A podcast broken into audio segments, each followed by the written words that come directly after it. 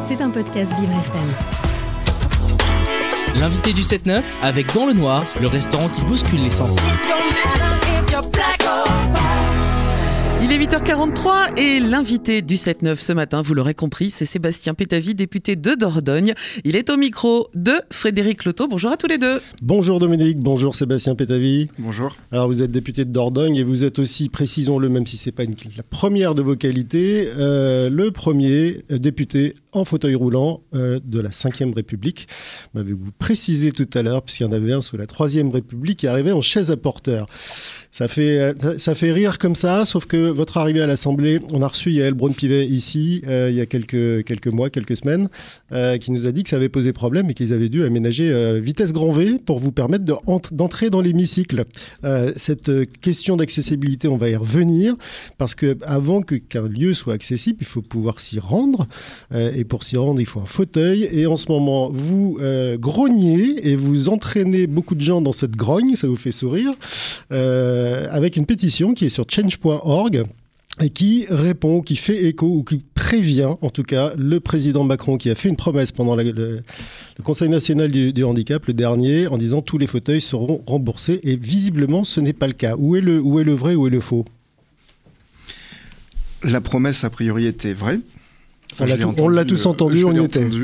J'étais euh, présent. Je l'ai interpellé après sa promesse en lui disant que euh, il y avait une véritable attente euh, de toutes les personnes en situation de handicap et qu'il fallait euh, tenir sa promesse. Là, il m'a garanti qu'il tenait toujours ses promesses, Euh, mais il m'a demandé euh, le prix de mon fauteuil, et quand je lui ai dit que mon fauteuil coûtait 8000 euros, et que la personne qui était à côté de moi, qui avait un fauteuil électrique, avait un fauteuil de 20 000 euros, il m'a dit « Ah bon, c'est si cher ?» Et donc là, j'ai compris que il s'était avancé euh, sans trop connaître peut-être le, le coût véritable des fauteuils.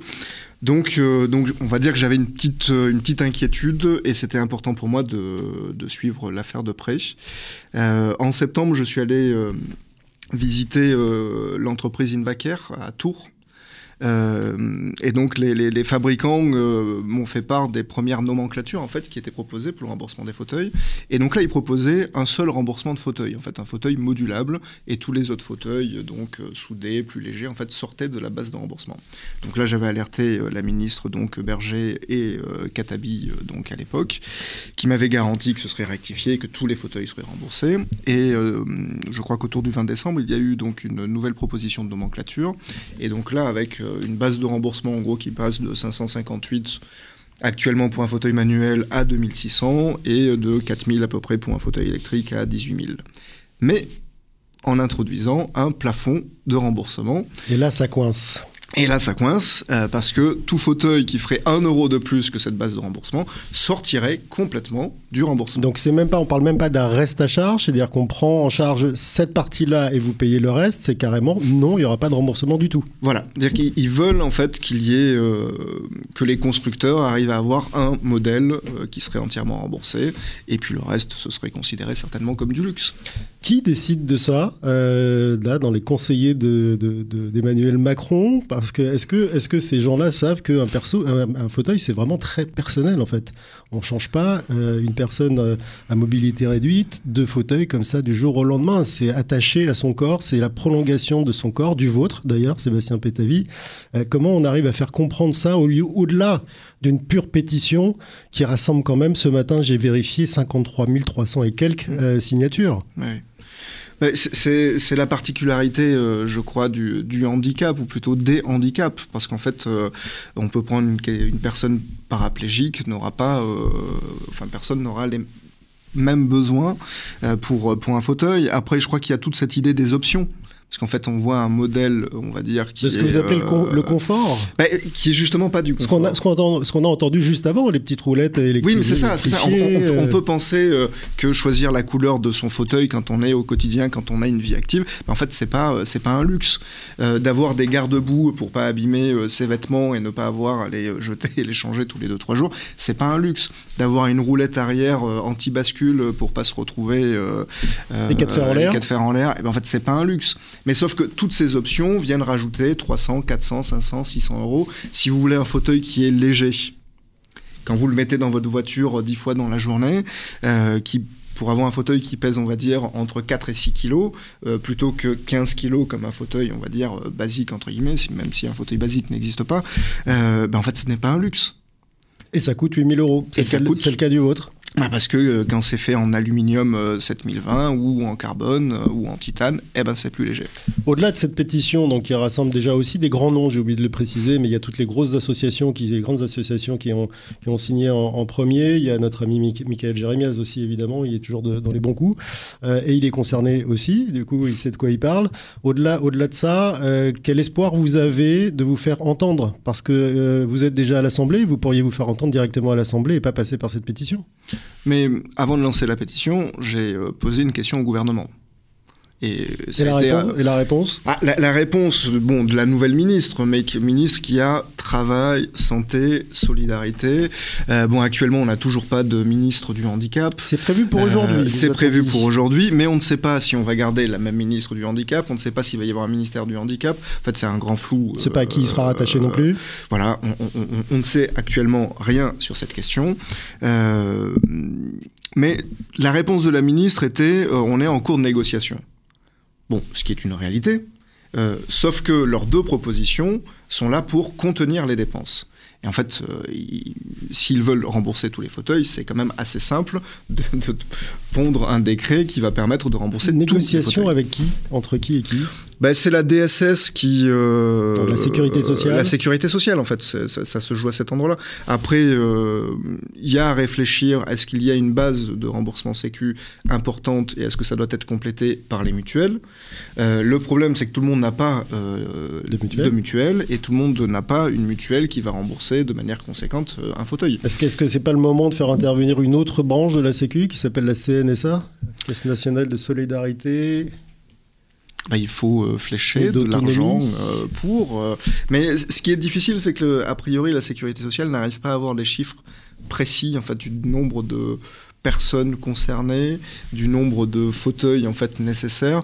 Et euh, voilà, enfin les retours que l'on a des négociations, on se ils se retrouvent en fait avec des personnes qui, euh, qui, ne sont pas très informées. Alors vous, vous avez quelques chiffres, j'imagine, parce que vous n'avez pas lancé cette pétition comme ça en l'air juste pour faire du bruit. 150 000 personnes a priori qui vont être euh, laissées sur le carreau, puisque c'est ce que c'est ce qui est prévu. C'est mm. le fauteuil, le prix du fauteuil dépasse ce qu'on peut rembourser, donc on ne rembourse rien, donc c'est vraiment zéro. Euh, et ça coûterait combien, euh, selon vous, de, voilà, de tenir cette promesse? Même avec des fauteuils à 8 000, 20 000, 30 000 C'est difficile parce que c'est ce que j'évoquais tout à l'heure, dans la mesure où il n'y a pas le même euh, handicap et pas les mêmes besoins on peut passer d'un fauteuil électrique de 18 000 euros à 40 000 euros et d'un fauteuil manuel de, on va dire, 4 000 euros à 10 000 euros. Donc vous-même ne savez pas, en fait, personne Non, mais, mais, en fait, c'est très difficile d'avoir les chiffres. Mais comme par exemple bah, pour parce la question... que tout le monde payait son fauteuil jusqu'à présent, Alors, quasi. Tout, le monde euh, payait, ou en partie, ou devait euh, monter je ne sais combien de dossiers, ou des créer cagnottes. des cagnottes, euh, des associations pour pouvoir payer, payer le fauteuil. Et, et, ce qui est complètement absurde, c'est que l'annonce et la promesse d'Emmanuel Macron était de justement en finir avec ses cagnottes pour tout ce reste à charge pour les fauteuils qui coûtent plus cher. Et là, ce qui est proposé, vient faire sortir complètement du remboursement total euh, les, fauteuils, on va dire, les, plus élevés. Il va falloir carrément faire des levées de fonds, levées de fonds comme les startups, là, bientôt, pour se, payer son fauteuil. Est-ce que cette question-là, elle est prise en compte dans, les, dans toutes les décisions? Je parle de la question du handicap, puisque vous êtes, euh, euh, j'imagine, en éveil là-dessus. Chaque fois qu'il y a un projet de loi sur le logement, le transport, je ne sais quoi, est-ce qu'on parle de, est-ce que vous entendez parler de handicap dans les discussions? Non. Non, cette question, en fait, euh, euh, n'y est pas. C'est-à-dire que, bon, enfin, moi, quand j'étais élu, je ne comptais absolument pas porter euh, les questions de handicap. mais. c'est pas votre spécialité, en fait. Bah, c'est pas. c'est votre vie, mais c'est pas votre spécialité. oui, c'est ma vie. Et, enfin, voilà, moi, je, j'ai une formation de psychologue. Les questions de santé, de déserts médicaux me, me préoccupent et ce sont les sujets sur lesquels je, je travaille.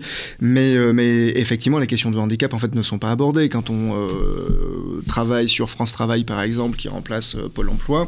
Donc ils veulent faire passer toutes les personnes en situation de handicap par un guichet unique, mais sans former tous les agents pour pouvoir accueillir donc les personnes en situation de handicap. Donc on se retrouve avec ce genre d'absurdité.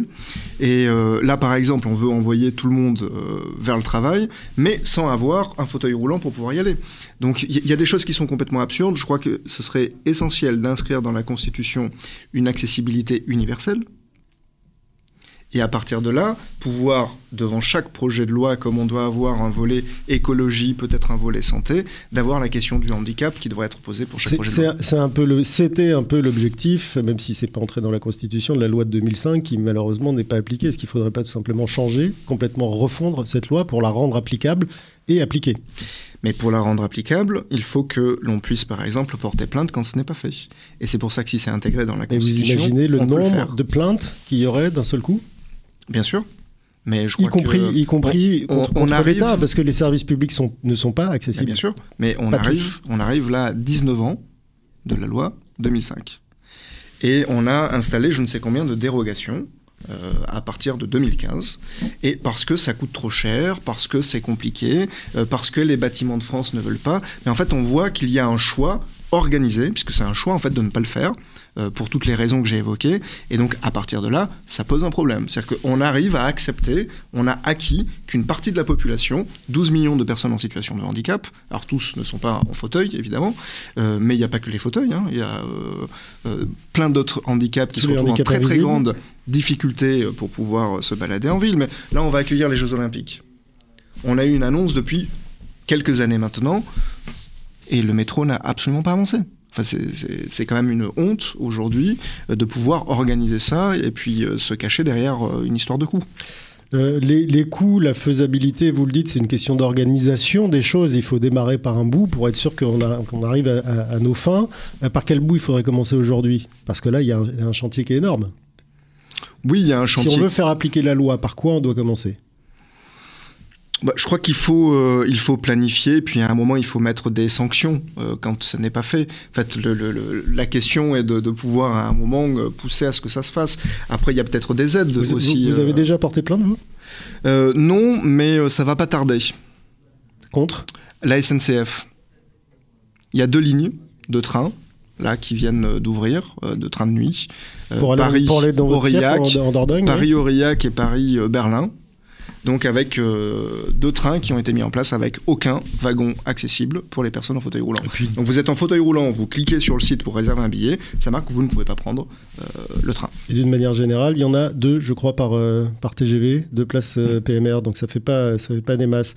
Est-ce que vous arrivez, donc vous disiez tout à l'heure, c'est pas votre, c'était pas votre rôle au début, vous étiez vous député de Dordogne et c'est ce métier-là que vous faites à l'Assemblée, mais vous devenez maintenant un peu le grain de sel handicap. Euh, qui se met un peu partout, pas contre votre gré, j'imagine, mais est-ce que vous arrivez à le faire? J'essaie de le faire, oui. Non, j'essaie de le faire, mais on a, euh, on a à vos collègues à euh, l'Assemblée, tiens, sur ta loi là, il faudrait que tu penses à ça?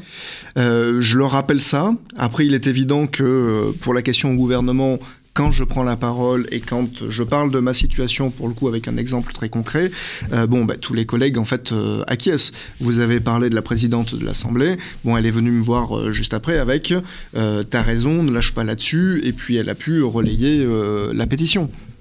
Et cette, vous êtes dans la commission des affaires sociales. Est-ce que ce, ce sujet-là, qui est quand même normalement légitime dans cette commission, il arrive sur le tapis régulièrement? Non. Non, après, bon, il faut connaître le fonctionnement euh, de l'écriture de la loi. Hein. Soit ce sont des propositions en fait euh, du gouvernement, euh, soit ce sont des projets, des propositions de loi qui sont proposées par les députés. Donc en fait, la, la, possibilité d'aborder les questions de handicap sont hélas pas assez fréquentes. Je reviens à cette histoire de, remboursement, de fauteuil, de pétition hein, que vous avez lancée, qui commence quand même à, faire un peu de bruit. D'abord, quand est-ce que ça va s'arrêter, cette pétition? Est-ce que vous allez l'arrêter à un moment? Et quelle est la suite que vous envisagez?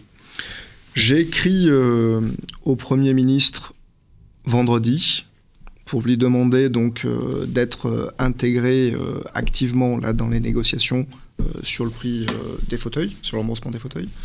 Euh, bon, parce que je leur fais pas confiance en fait là sur les deux propositions et les deux copies qu'ils ont rendues en fait ne sont absolument pas à la hauteur et ne répondent pas à leurs promesses. Donc l'idée est de pouvoir euh, être sûr que les choses, oui, de pouvoir y être intégré, euh, parce qu'on voit qu'en fait il, manque un pilote politique là dans cette histoire-là pour que les choses puissent puissent se faire.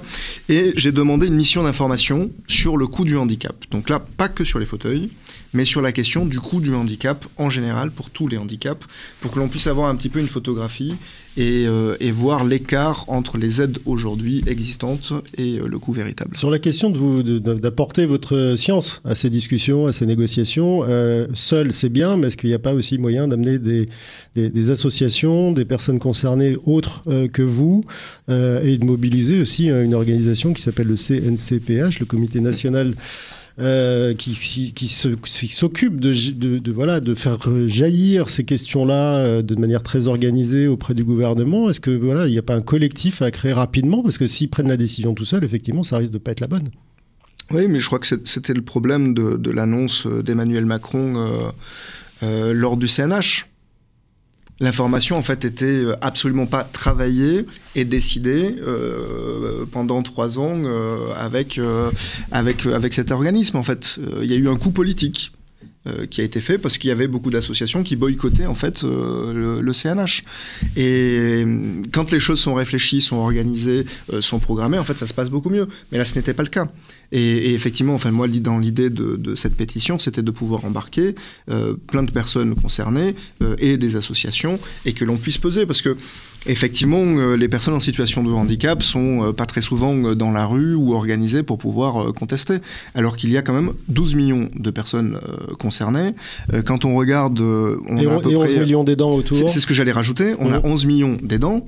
Euh, donc en fait, il y a du monde aujourd'hui qui est concerné. Euh, Il y a du monde qui peut être concerné. Et dans une France qui vieillit euh, et euh, avec des accidents de la vie. Euh, donc à partir de là, et puis je crois que quand on réfléchit à la question de l'inclusion et puis d'une société qui est ouverte à toutes et à tous, eh bien c'est la moindre des choses de commencer comme ça. On espère que ça commencera bien pour cette année. Là, c'est pas le cas pour l'instant. On attend aussi donc cette décision ou cette annonce aujourd'hui du de ou de la ministre ou secrétaire d'État Charlie, hein, comme je l'ai appelé lundi, Oui. euh, Dominique. Je sais pas où, où- où est Charlie? On va peut-être le savoir aujourd'hui. Merci euh, à vous, Sébastien Pétavy. Je rappelle que vous êtes le député, député de Dordogne, et puis euh, le premier, euh, le premier député en fauteuil roulant et autre qu'avec une chaise porteuse, comme vous nous l'avez raconté. Merci beaucoup d'être venu sur notre antenne en direct ce matin. Et pendant cette interview, j'en ai profité pour aller euh, signer la pétition. Et euh, donc, je vous allez sur change.org et ça s'appelle Remboursement des fauteuils roulants. Respectez votre promesse, monsieur le président. Cet entretien sera bien sûr à retrouver en podcast et à diffuser le plus que vous pouvez sur Vivre FM. Merci à tous les deux. C'était un podcast Vivre FM. Si vous avez apprécié ce programme, n'hésitez pas à vous abonner.